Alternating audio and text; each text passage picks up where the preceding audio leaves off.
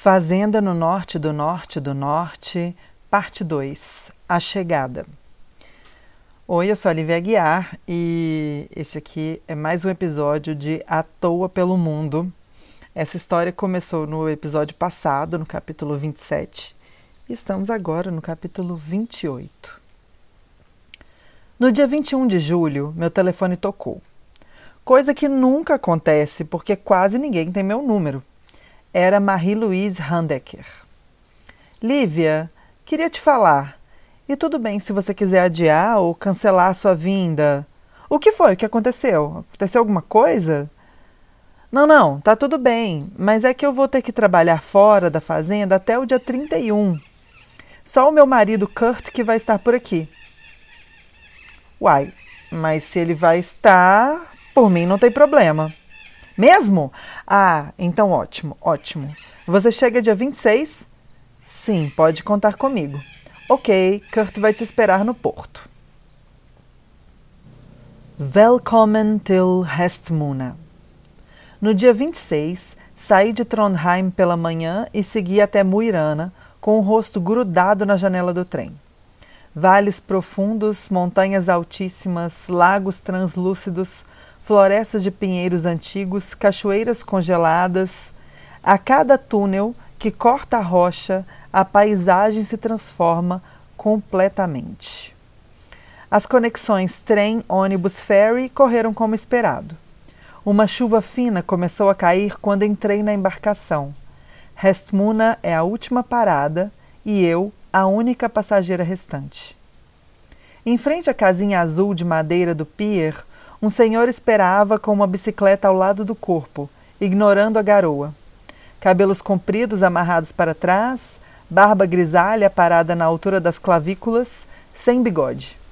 Sorriso largo, com poucos dentes na frente, macacão de brim azul escuro, galocha cinza, tronco encurvado e, para completar o visual de mestre dos sete anões, um gorro de lã azul marinho. Me recebeu com um aceno alegre, de longe, enquanto o barco atracava. Eu devolvi o sorriso meio tímida, mineiramente. Fomos caminhando para a fazenda. Kurt empurrava a bicicleta e me apresentava para os elementos da paisagem. A montanha robusta que dá nome à ilha. Quando as nuvens saírem, você vai poder perceber que parece um homem montado a cavalo, que em norueguês é Hestmannen. As fazendas do caminho, Todos usam agrotóxicos e praticam pecuária intensiva, menos a gente. É uma tristeza. Onde geralmente crescem cogumelos comestíveis, quando não estiver chovendo, você pode vir por esse lado para colher alguns. Ficam deliciosos em omeletes. O Círculo Polar Ártico. Ele passa ali no norte da ilha. Você pode pegar essa bicicleta e dar uma volta para conhecer tudo. Comentou sobre os dias longos do norte Verão é assim. Há pouco tempo tivemos o solstício, o sol ficou no céu o tempo todo. Já no inverno, a gente vê a aurora boreal sempre que as nuvens somem. E sobre o clima. No verão chove mesmo, mas de vez em quando tem sol, se você tiver sorte. A ilha é sempre meio chuvosa, graças, à corrente do Golfo. Mas nem dá para reclamar, é essa corrente que impede que os invernos sejam muito frios. A temperatura oscila entre menos 10 graus e 10 graus. Já o verão, desculpe, querida, mas não vai passar muito dos 20 graus. Respondi: Eu sou tropical, mas aguento. E ele riu, uma gargalhada desdentada, cabeça para trás, mão na barriga, chacoalhante. Em poucas horas a minha desconfiança mineira derreteu e já estávamos falando alto, gesticulando, trocando histórias. O senhor Handecker é fascinado pelos indígenas da América. Compartilhei o pouco que sei, que não era tanto. Falei da diversidade dos povos, dos êxodos das línguas, como constroem as casas, os cestos, as roças. E como aqui não tem internet, tive que descrever as imagens das minhas memórias, do melhor jeito que pude. A fazenda Hestmonvogen fica na beira do mar.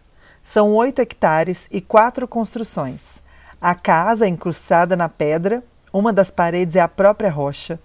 O galinheiro desabitado, o curral do outro lado da horta e a cabana na beira da praia de pedras, onde o barco fica guardado.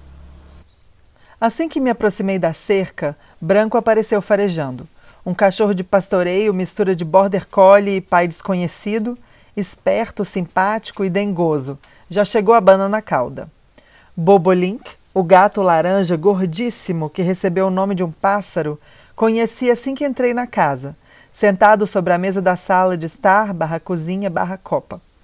Felino preguiçoso, sequer se moveu quando eu entrei, mas ficou me acompanhando com o olhar até que deixei a mochila no chão e fiz carinho em sua nuca. Fechou os olhos satisfeito, aceitando minha presença. Uma escada em espiral leva para os quartos de hóspedes. O meu tem as paredes pintadas de rosa, cama ampla, cobertores quentes, um baú e janela voltada para a fazenda.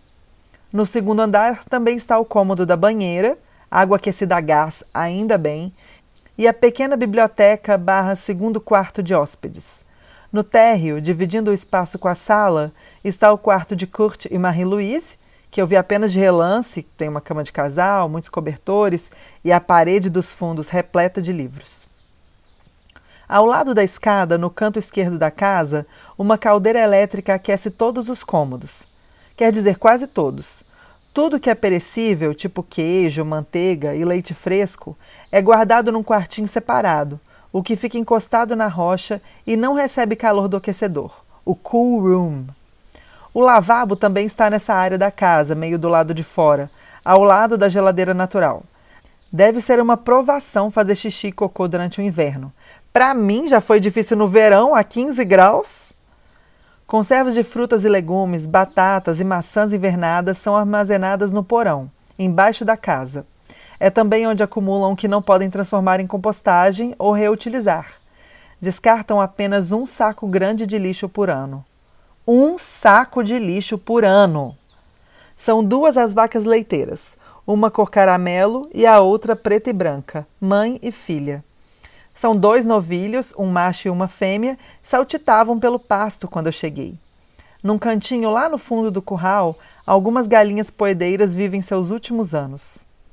Para começar, primeiro é necessário aprender o ritual de amizade com os equinos. Essencial para trabalhar com a Brownie, o cavalo forte que ajuda na aragem do campo. É uma técnica que Kurt aprendeu numa revista rural espanhola.